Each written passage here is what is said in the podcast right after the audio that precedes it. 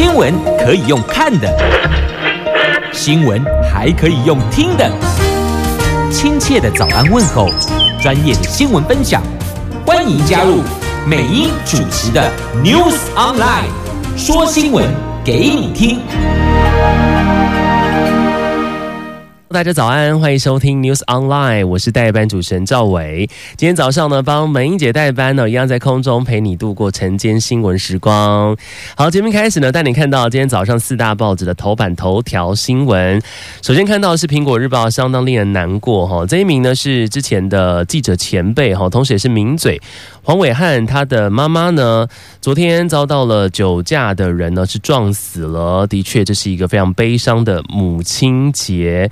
等不到跟妈妈一起来共餐哦。这名嘴王伟汉的母亲呢，昨天凌晨三点多的时候呢，在台中市过马路的时候，遭到一辆宾士轿车撞上，就拖行了七十公尺身亡。而这个肇事的宾士车的驾驶竟然到超商买啤酒来喝。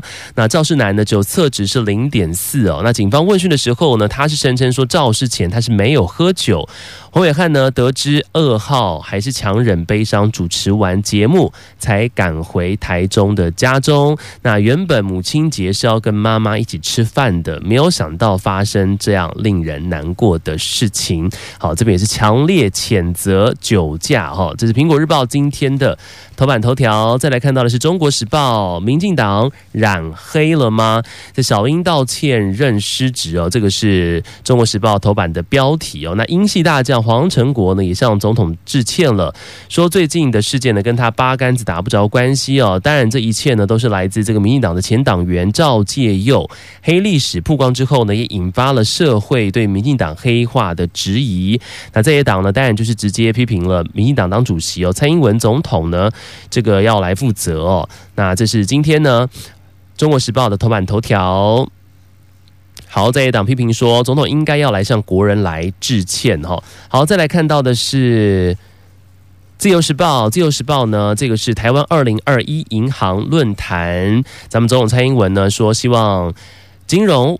金融业呢创造了三赢，哪三赢呢？是经济、环境还有社会这三赢呢。这是来自于这个自由时报他们昨天呢自己所主办的台湾二零二一银行论坛，当然邀请到了产官学各界领袖与会哦。总统蔡英文呢在致辞的时候说，尽管去年呢受到疫情的影响，但是台湾仍然成为全球少数维持经济正成长的国家。他也期望说呢，在促进金融效率跟发展的前提之下呢，来落实金融监理。用更普惠的方式来照顾到多样使用者的需求，那同时呢，也要求金融服务业者提呃提供者呢要来善尽这个社会责任，还有促进永续平衡，创造我刚刚提到的经济环境社会的三赢。就是来自昨天的台湾二零二一银行论坛，就是自由时报他们自己所办的一个论坛活动哦。今天呢是头版头条，好，再来看到是联合报的头版头，我们持续来关心疫情的消息哦。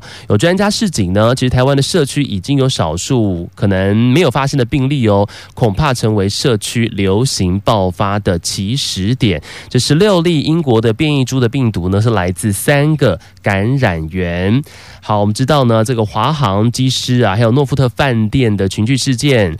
已经造成了二十八人染疫哦。那昨天虽然算是好消息啦，就是本土是加零，没有新增个案哦。那指挥中心呢也公布了最新的病毒基因的定序报告，结果又发现了八名确诊者感染是英国的变种病毒变异株哈。那到现在呢已经完成了十六个个案的病毒的基因定序，都是英国变异株。那依照了基因定序的相似程度呢，可以归纳出呢是来自三起。不同的感染源，那因为这个机组人员呢跟饭店员工呢感染源的不明哦，而且呢这个确诊者啊这个足迹啊遍及包括了北北桃，接触者也是不容易掌握。台大的公卫专家陈秀熙啊昨天就直接就说了哈，我们可以来借鉴一下澳洲的经验。其实澳洲呢去年防疫旅馆呢他们也是群聚感染，结果引爆了大规模社区的疫情，可以当我国的借鉴哦。所以星星之火呢是足以燎原的哈。现在社区呢，恐怕已经有少数是还没有被发现的病例，恐怕成为社区流行爆发的起始点。所以大家呢，不要看说，诶，昨天是本土加零哦，没有这个本土的确诊病例，没有新增个案，就掉以轻心了哈。每天该做的防疫工作呢是不可少，包括了勤洗手、戴口罩，还要保持安全的社交距离。这希望大家能够多多的配合。好，我们刚刚提到呢，联合报这个头版头条写到说呢，这十六例的都是来自这个英国的变异株啊，其中是来自三个感染源。接下来带大家关心的是今天的重点新闻呢。首先看一下的是苹果日报的 A two 版的要闻消息，一样是跟疫情是相关的哈。我们知道这一次呢，华航诺富特饭店呢爆出了饭内的饭店内的这个群聚感染呢，这个。饱受批评啊！那现在是不是这个诺富特饭店竟然让这个团客跟机师是混住在一起呢？饱受批评。好，这个 Novotel 呢，我们知道爆发了 COVID-19 的群聚感染事件。那这个饭店的二馆在去年八月开始呢，是何可成为是防疫旅馆哦。那另外的一馆呢，还是一般的旅客入住的所谓的观光饭店。还拿到桃园市政府的旅游补助哦。不过呢，这驿馆部分的楼层居然收治居家检疫的中华航空的机组人员，所以导致呢，当时哦，这入住驿馆的一般的观光旅客也列为居家隔离的对象了哈。桃园市长郑文灿呢，昨天也说了，这机组人员住诺富特饭店的驿馆涉及违规，将送卫生局来调查裁罚。好，这是有民众抱怨投诉哦，他这个今年二月底呢。向桃园市政府呢，申请了桃园两天一夜的旅游补助的方案。那两团七十人，四月二十三号呢入住的就是诺富特饭店。这过程当中呢，桃园市政府呢和诺富特呢都没有告知是防疫旅馆哦。那群聚感染爆发了七天之后，他们还没有接获通知要隔离检测哈，他们是打电话去一九二二才被要求的哈，所以就很生气，说是不是螺丝松了呢？这个质疑啊，这个诺。福特饭店是不是为了赚钱而隐瞒？这的确这是引发批评的哈，因为直接把一般的观光旅客呢，这个一馆呢，另外安排了这个需要这个居家检疫的中华航空的机组人员是住在同一馆当中啊，所以当时呢，这些同住同一馆的这个旅客呢，也就被要求是必须要来隔离做检测的哈，当然就很生气了哈，这个现在呢是要。呃，等这个卫卫卫生局来调查哦，是不是要来采罚呢？哈，这个是机组人员住诺富特饭店一馆是涉及违规。好，另外看到的同一个版面相关的新闻消息，这个是应该自主管理，但是竟然偷偷上酒吧。这确诊机师、空姐最终是可以解雇的。好，我们知道呢，这个前天确诊的第一一五三例的华航男机师跟第一五四例的女空服员，上礼拜四的凌晨曾经共同呢到台北市是松山区的一间这个飞镖运动酒吧。哈，那这个机师呢，当天晚上呢还到海珍私房菜的民生店来参叙。那中央流行疫情指挥中心的发言人呢，庄人祥昨天就说了，这依据规定呢，这自主健康管理期间是不可以聚餐聚会，这违规可开罚一万到十五万元。华航也说呢，将会召开人评会来调查，这情节重大的人将会处以停职甚至解雇。好，这是根据上个月十五号起实施的这个机组人员。返国的检疫规定哦，这个长程的航班的机组人员返国之后呢，是必须做这个三天的居家检疫加十一天的自主健康管理哈。那这两名呢，是目前是不是涉及到违规？接下来是有待调查。好，那另外呢，看到这个诺富特饭店呢，这个是跟外包商有关系哦，也是抱怨说是不是框列太慢啦。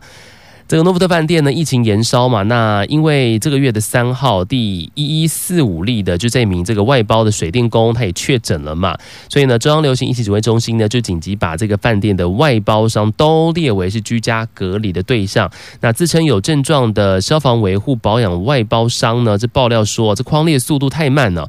还说呢，去过这个卫福部疾管署啊，这忧心疫情扩散。这个指挥中心回应呢，这匡列时间自上个月十五号开始哦。那这个包商呢，上个月十二号、十三号到疾管署，并没有关联哈。那目前呢，这个采检是阴性，进行的是居家隔离当中。然后另外带你看到呢，这个是成功国宅一家三口染疫哦，那当然跟他们住在同一个地方的住户就有点担心了哈，所以就批评说呢是没有公布哦。所以害大家呢住在这里都很恐慌。好，这个群聚感染事件呢，这一次有酿成了二十八人染疫哦。当然，我们知道这个确诊者的这个足迹啊，遍及北北桃嘛，还有到云嘉地方哦都有哈。那就有读者呢向苹果日报来投诉说，这有华航机师呢住这个台北市大安区的成功国宅，那日前的一家三口都确诊被带走了。这个北市府呢更派员来消毒哦。那中央流行疫情指挥中心呢却没有公布相关足迹哦，让这个国宅呢两千多户家庭都相当紧张。这成功国宅呢所在的北市群英里的里长石中胜呢，昨天也说，根据他了解呢，这名机师是。呃，第一一零二例哦，上月二十六号确诊。那因为这机师出现的症状呢，就一直待在家里面，所以影响不大。但以往的民众返家进行检疫呢，都会把资讯给里长。那里长呢是可以来协助送餐的，或是发关怀包。不过这一次呢是完全没有讯息哦。他曾经透过民意代表向中央反映，但是却回复是没有必要，也让里长呢觉得是相当的不满。继续带您关心今天报纸的重点新闻呢，这个是来自联合报的头版的版面，一样是跟疫情是相关的。好，我们知道呢，这个华航机师染疫案呢，后续引发了像是诺富特饭店的群聚感染。其实外界呢认为说，这机组人员的检疫天数哦，从先前的五天降为三天呢，恐怕是这波疫情一发不可收拾的主要原因啊。那联合报呢有报道说，这个华航机组的机组员居家检疫的天数要延长哈，那。所有自三级疫区回来台湾过夜的这个长班居家检疫呢，是从三天修正成是五天了哈。三天修正成五天，这是继续恢复是五天的居家检疫。不过呢，台湾市技师职业工会的理事长李信燕他就认为说，其实指挥中心呢应该赶快去厘清感染源，现在还不明哈，否则呢你关五天七天都还是有确诊的可能哦。他说延长呢机组员的居家检疫。可能不见得是正确的方向。来看一下指挥官阿中部长怎么说。他说，目前呢，整体状况仍然是没有办法厘清哦，担心三天居家检疫之后检验呢阴性哦，还是可能会有漏网之鱼。所以呢，必须在兼顾防疫还有运输营运降载之下呢，恢复五天的检疫哈。这个是目前的机组人员居家检疫的状况，恢复成为是。五天，好，另外看到呢，这是今天联合报，还包括了苹果日报 A 三的英文版面都有提到的，这个是。打 COVID-19 的疫苗可请两天的无薪假，今天各大报纸呢都有这条新闻哈。那接种当天跟隔日呢都可以来请休哈。那雇主呢是不可以扣全勤的哦。这是为了鼓励大家呢来施打这 COVID-19 的疫苗哦。中央流行疫情指挥中心呢昨天有宣布了，即日起劳工跟公务员呢是可以请不知薪疫苗接种假，在接种疫苗当天到隔天你都可以来申请。那请假的人呢是只需要出。是这个疫苗接种的记录卡，不需要就诊或是其他的证明哦。那雇主呢，虽然可以不给薪、不知薪，但是你不可以去扣发全勤奖金、解雇或是影响到请假人的考绩哦。好，指挥中心呢，昨天我们来看一下这公布的最新的 COVID-19 的施打的统计。我们来看一下目前施打的状况如何呢？在前天五千三百一十五人接种，再创单日的新高。而其中公费呢是有三千四百零一人，自费的人有一千九百一十四人接种。累计呢接种人数呢有高达了六万七千九百三十一人。而其中公费呢是四万九千九百七十五，自费是一万七千九百五十六人。那因为这个自费疫苗。施打呢，已经逼近指挥中心所示出的将近两万剂的额度。指挥官阿中部长说呢，会持续的开放。那现在呢，先不用算数目哈，先维持供应不间断。那为了提高这个 COVID-19 疫苗的接种率哦。我们看到呢，这个邻国已经陆续呢推动的疫苗接种假，所以呢，指挥中心昨天也宣布了哈，所以即日起呃这个实施呢不知心的疫苗接种假，那所有的劳工啦跟公务人员呢接种疫苗跟接种之后，如果发生不良反应呢，从接种日起哦到接种的隔天二十四小时呢都可以来申请哈，那雇主呢是不可以来扣全勤的哦。好，这个是关于 COVID-19 的疫苗接种价的部分。好，另外带你看到呢，我们台湾呢。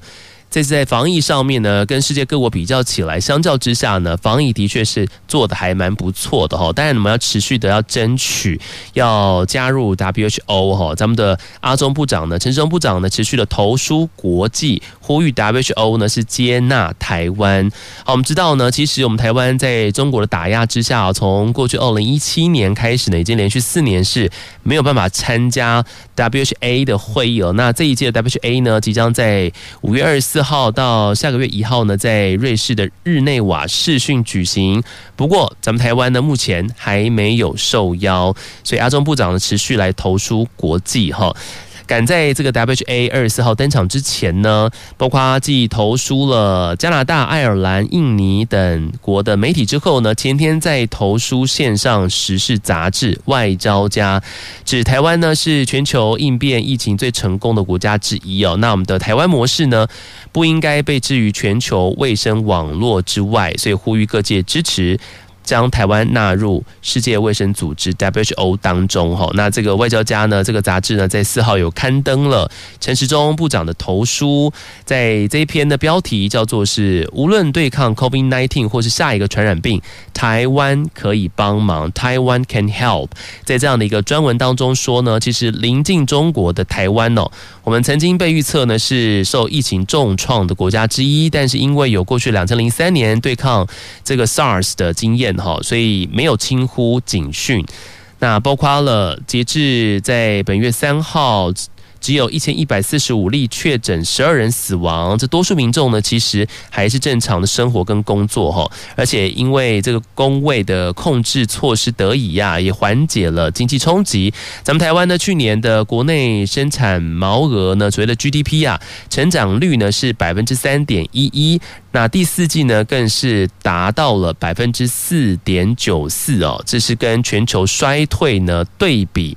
非常的明显，所以希望透过了在国际媒体啊相关杂志的投书呢，也是呼吁 WHO 能够接纳咱们台湾哈。好，再来看到同一个版面来自苹果日报 A 三版面的新闻消息哦，这是跟印度有关系。我们知道呢，印度在媒体的描述之下说是人间炼狱哦，因为他们目前的疫情真的非常非常非常的严重。好，他们的确诊病例呢，截至昨天累计有两千多万人染疫耶！Oh my god，咱们台湾呢也才两千三百多万人，那印度呢现在感染到了 COVID-19 有两千多万人染病哦。那外交部次长田中光呢，昨天在立法院外交委员会答询时证实哦，外交部外管目前正在接洽旅行社的包机，让有需要的侨胞哦，印度侨胞可以返台。那目前我国驻印度代表处呢，总共有六个人已经确诊了，分别是两名外交官跟四名雇员都感染了 COVID-19 哦，并且有一个人是重症哦。那外传其中一名确诊者呢，是我国驻印度副代表陈慕明。外交部发言人欧江安指出呢，基于各自，他不便回应哈。那我们看到呢，这国际疫情消息呢，这印度陷入了恐怖的第二波的疫情哦，这个火葬堆啊，处处像人间炼狱，在全国各地呢都被死亡气息笼罩着。根据当地最新的疫情统计呢，这过去二十四小时当中，他们新增超过三十八万起的病例哦，再增加了三千七百八十人死亡，这也创下了单日死亡病例最高的纪录。那目前印度的累计病例呢，有超过了。两千零六十六点五万起哦，其中二十二点六万多人都已经病死了，这个是印度目前非常严重的一个状况。接下来带您关心的是来自今天联合报 A 四版面的要闻，还有今天呢，呃，苹果日报的 A 四版面同样都有提到的，是不是民进党染黑了呢？哈，染黑重伤，蔡英文呢出来道歉了哈。那苹果日报的标题直接写到说是黑道入党啦。那总统蔡英文呢出来道歉，那民进党的宣誓将会结合用 AI 人工智慧来排黑哦，首波查核四千名党公职。好，我们知道呢，这个民进党前党员赵基佑涉毒案呢，重创了绿营的形象。那民进党主席总统蔡英文呢，昨天在民进党中常会之后发表谈话，他坦诚说呢，其实最近的一些治安事件呢，跟黑道相关的新闻，跟民进党内部管理有关哦。那当然，民进党没有落实排黑条款，让不适格的党员入党，伤害党的形象，辜负支持者的期待，他感到很抱歉。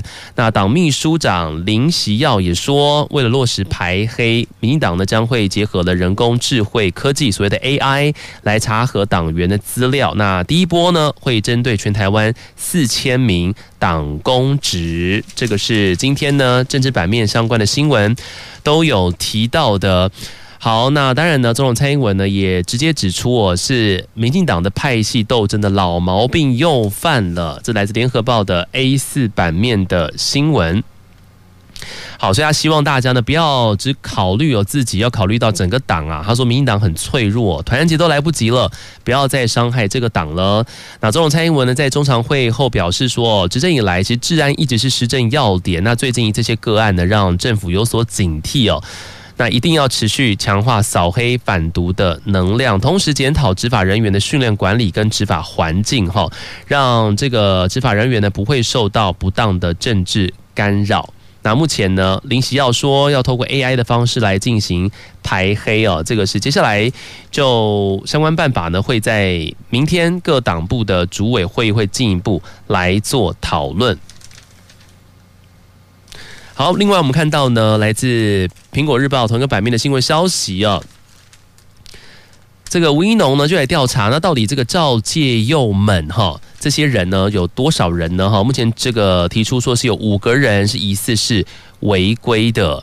好，这个民党北市党部的主委吴一农昨天说呢，从赵介佑入党呢，可以看出来说这个入党的排黑条款呐，虽然本来就已经在民党这边是有的了哈，但是是没有贯彻跟成效不彰。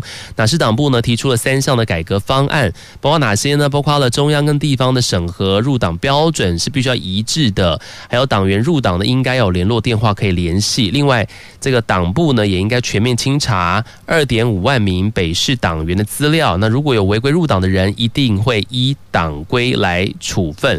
那其实看一下，其实目前呢，这个入党的方式申请有两种哦，一种是采线上网络申请哦，那这个线上呢是由党中央去调查、去来审查的；另外一种线下申请呢是由地方来审查的。那吴怡农认为说，这个中央跟地方的审查标准要一致才行哦。那党员申请表呢，应该留下联络方式，透过公开资讯，比如说是司法院的资料系统来做查询。他说这些基本功还是要做，就是怕这个黑道偷偷的溜入党内哈。好，那当然蓝蓝营呢，指的说是黑道，那黄成国这边就喊冤啦，说是有人刻意操作。我们看到，其实国民党呢，昨天有举行记者会，有质疑说，这总统府的国策顾问黄成国自称是绝对不是黑道，但是根据已经公开的法院判决书内容却。认证了黄成国具有黑道背景，天道盟。那昨天呢，他在民党中常会上面呢，向蔡英文道歉了，喊冤说自己跟赵介佑案是八竿子打不着关系。当初呢，赵介佑跟他的爸爸呢，赵英光哦，都不是他推荐入党的，硬要扯到他，显然他说是有人用这个方式来操作攻击哦。他说很抱歉，给大家带来困扰。好，这是今天呢 A 四版面的相关新闻消息。好，这个国民党的中常会哦，昨天通过了党主席跟党代表的选举相关办法。在党主席方面呢，这是第一次哦，纳入了一千万元的保证金制度。这作业费呢，也由两百万元提高到三百万元哦。在领表登记的时候呢，也必须来缴交二十万元的登记费。哇，刚刚赵伟提到很多钱，对不对？帮你算一下，也就是这一次呢，你要参选这个党主席的报名费呢。Total 总共是一千三百二十万元呢。那至于党代表呢，也必须缴交一万元的保证金跟两千元的登记费。所以看来这个党主席呢，并不是一般人可以来参选的，你口袋要够深才行哈。这新闻呢，今天各大报有报道，包括苹果日报，还有这是联合报的 A 四版面哈。标题直接写说呢，选国民党党主席门票。一千三百二十万元，明天起跑，那七月二十四号投票哈。当然，这样的一个规定呢，也让一般的平民老百姓的党员呢，就有点觉得，哎，好像这样子这样对吗？哈，这一般平民党员呢，被等于说要准备一千万元的本票，哈，有人就质疑说呢，这样子何其困难，哈，对于参选党主席要缴交千万元保证金的这个新制度，张亚中就质疑说，这样是非常困难的。那现在是保障这个富贵来排除庶民参选权吗？他说这个是谁出的 馊主意？哈，也抨击党中央呢，只认钱不认人，任何党员呢，不管是多有才能啊，多想为党奉献都没有用了哈，你只要筹不到一千三百二十万元的报名费呢，就别想选国民党党主席了。好，这个是今天也登上了报纸的新闻版面哈。好，那目前看到呢，是国民党党主席江启臣呢已经宣布来争取连任。那孙文学校的总校长张亚中，我刚刚提到了他有抨击哈，那这一次也表态参选。那至于可能参选的国民党的前主席。朱立伦，还有国民党智库的副董事长哦，连胜文，还有被外界点名的前高雄市市长韩国瑜，都渴望在国民党党主席的选举作业细则公布之后，宣布参选的意向。那党主席的参选态势呢，目前是逐渐慢慢的明朗了。好，看完这个新闻，接下来带你关心的是今天的天气状况如何呢？我看到外面的云好像有越来越多的趋势哈。好，来看一下这个梅雨呢，首播封面快闪北北基，今天会有大雨哦。Asia 天气预报。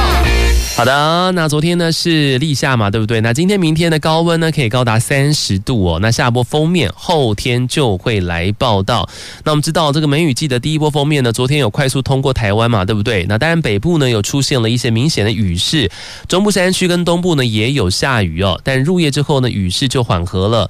那中央气象局呢也预测，今天、明天封面远离，各地呢会恢复多云到晴的稳定天气哦。那剩下东东半部是有局部短暂雨的。那第二。波的梅雨封面预计后天到下个礼拜日会在北部海面呢，但对台湾影响程度呢，目前是还是有待观察的。好，所以大家呢，其实记得要准备一下雨具哈。这两天呢，可能会有这个零星的一些降雨哈。第二波的梅雨封面呢，预计是后天就会来报道了。好，另外带你关心的是今天报纸的财经新闻消息。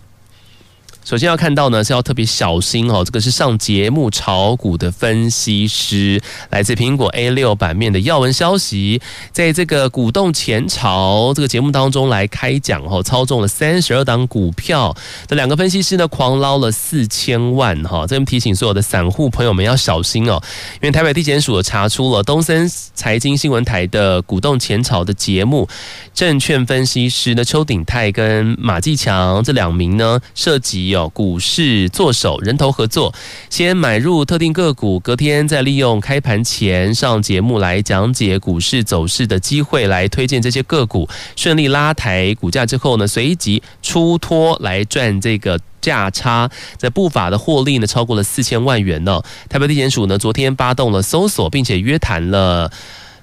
这个十个人到案哦，这个全案呢是朝违反证交法、操纵股价罪来侦办。好，另外带你看到的财经新闻消息哦，算是今天的一个头条消息了。这个国巨跟红海又来联手了哈，成立国汉半导体，大举来抢攻这个功率类比的 IC 哈。好，我们来看到这国巨集团跟鸿海集团呢，昨天宣布成立了合资公司哦，国汉半导体来切入半导体的相关产品的开发跟销售。那未来的新公司呢，将会深化这双方在半导体领域的布局。那初期呢是锁定功率类比 IC 的产品，进行多样化的整合跟发展。那鸿海董事长刘阳伟呢，跟国巨董事长陈泰明昨天来签署新公司成立的合资协议。不过，其实双方呢并没有说明呢，这国汉。的资本额、经营团队跟投资规模，还有就是如何呢？跟两个集团现有的半导体相关事业来做合作。预期在下一季的新公司成立之后呢，会对外来做声明哦。那目前打算呢是跟多家半导体厂来合作。那国汉半导体呢将会以新竹作为基地，结合这个双方集团的优势跟资源呢，未来可跟这个半导体的大厂在产品设计啦，或者制程产能、销售通路上面展开多元的合作哈。那国国巨也说呢，未来这个新合资的公司呢，将会更深化双方在半导体领域的布局。那初期当然是锁定了平均单价比较低于这个两美元的功率跟类比 IC 的产品哦，简称是。小 IC 啦，哈，来进行这个多样的整合跟发展。那目前呢，已经跟多家的半导体公司来展开讨论了，近期将会宣布相关的合作方案。那另外看到的是，鸿海董事长呢刘阳伟又提到说，其实半导体的产业呢，正在经历三十年来的最大变局哦，这产业秩序呢将会面临重组，现在是进行多方策略合作的最佳时机。那红海本身其实半导体的产业链当中哦。已经非常多了，包括有像是设备啦、设计服务啊、五 G、AI、CIS、面板等相关 IC 设计哦。那另外，晶圆厂跟系统级封装等能力，配合集团呢，在电动车啦，或是这个数位健康、机器人三大的新兴产业转型需求，扩大垂直整合哈。你可以观察出来，其实鸿海在这个产业的整合能力的确也是蛮强的。现在跟国巨来联合联手成立了国汉半导体哦。好，我们台湾的半导体的产业链，事实上呢，真的是非常强哦，在世界上，在国际间呢，真的是有一席之地哦。另外看到呢，当然是我们的护国神山台积电再度被点名了，这是来自联合报的 A 九版面的财经新闻要闻。美国再度为了什么车用晶片点名我们的护国神山台积电哦，希望优先呢满足美国汽车业。那台积电当然就说了，首要支援车用产能，就是美国。我的商务部呢，昨天再次释出了盼望啊，台积电等台湾的企业呢，优先满足美国的汽车业者的需求哈，市场。各国呢都来点名哦，都希望，包括自己像德国，很多欧洲国家不是也来点名咱们台湾的半导体产业吗？对不对？因为真的汽车晶片真的是非常的缺哦。那美国当然希望说我们能够先帮他们哈，来缓和这个短期晶片的短缺困境。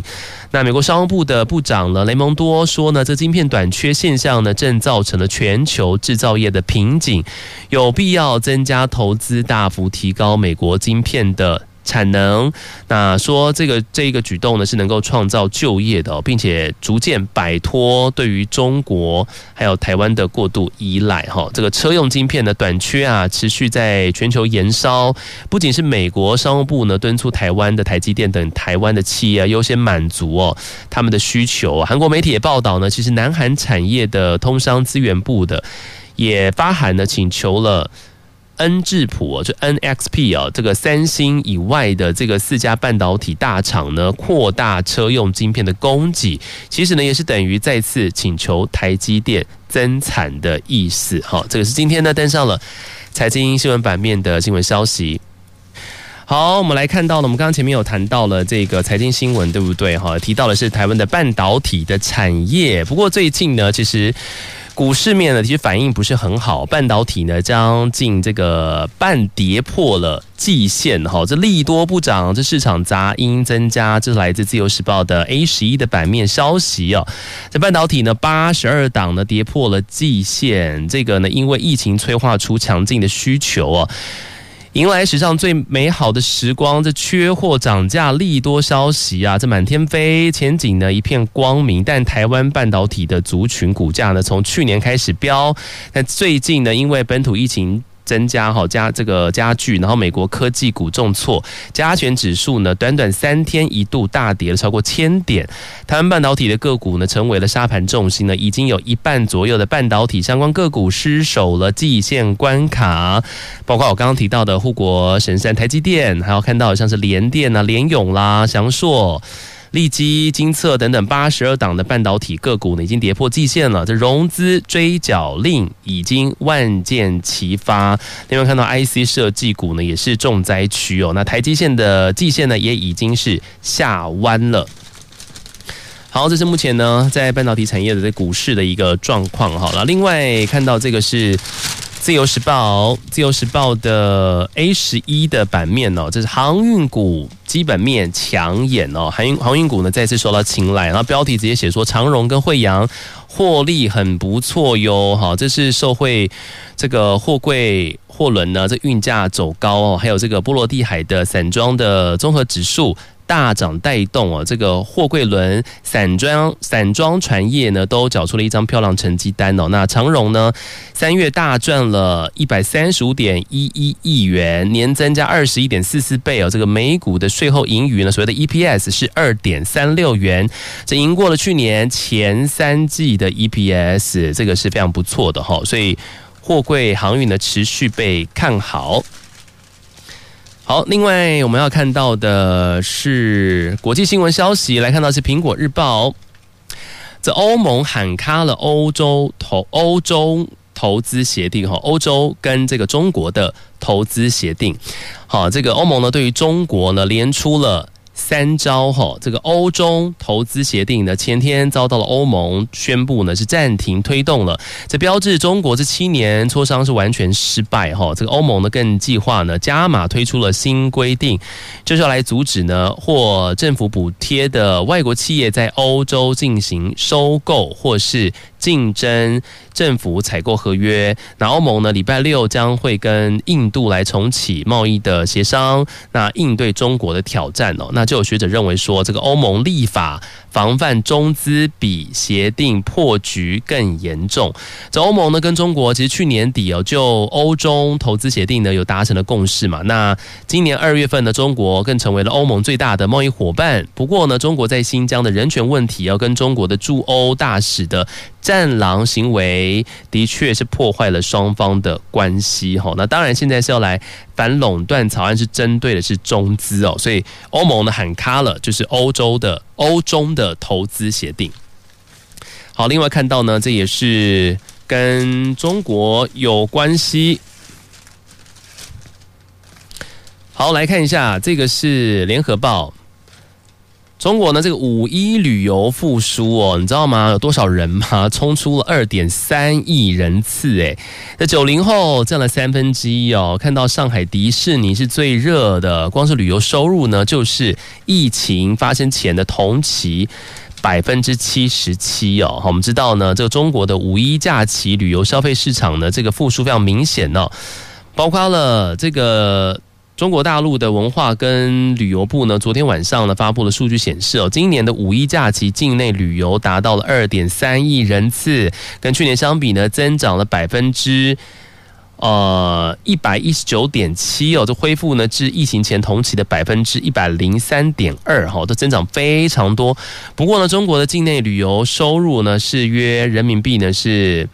一千一百三十二点三亿元，折合台币呢，大概是四千九百五呃四千五九五百九十二点二亿元哦，年增是百分之一百三十八点一哦，就恢复到疫情同期的百分之七十七了哈。那看得出来，这个中国 COVID nineteen 的疫情降温哦，旅游市场呢强劲的复苏哦。多项数据显示了今年五一的假期，中国大陆的国内机票、火车票、酒店等预订指标超过了疫情前的。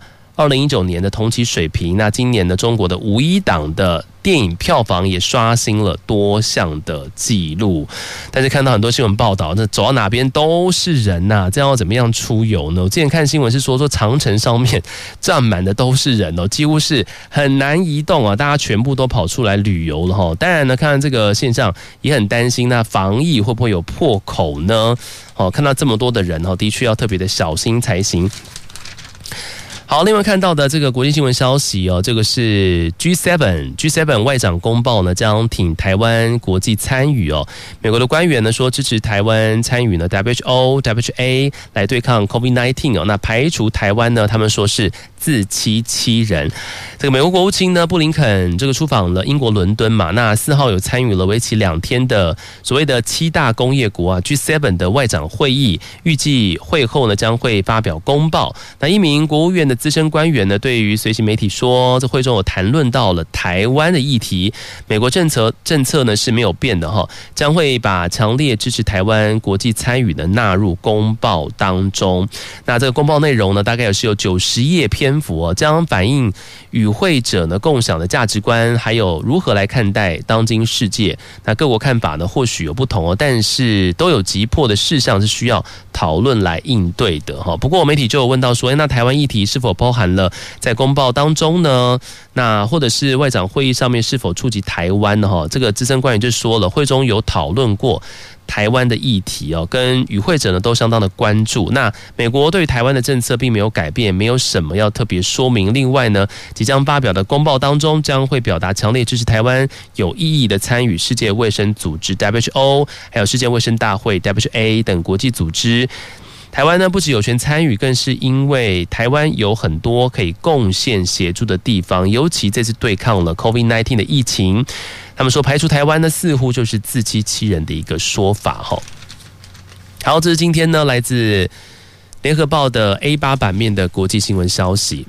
我是赵伟，我们下次继续空中相见。祝福你有一个美好的一天，拜拜。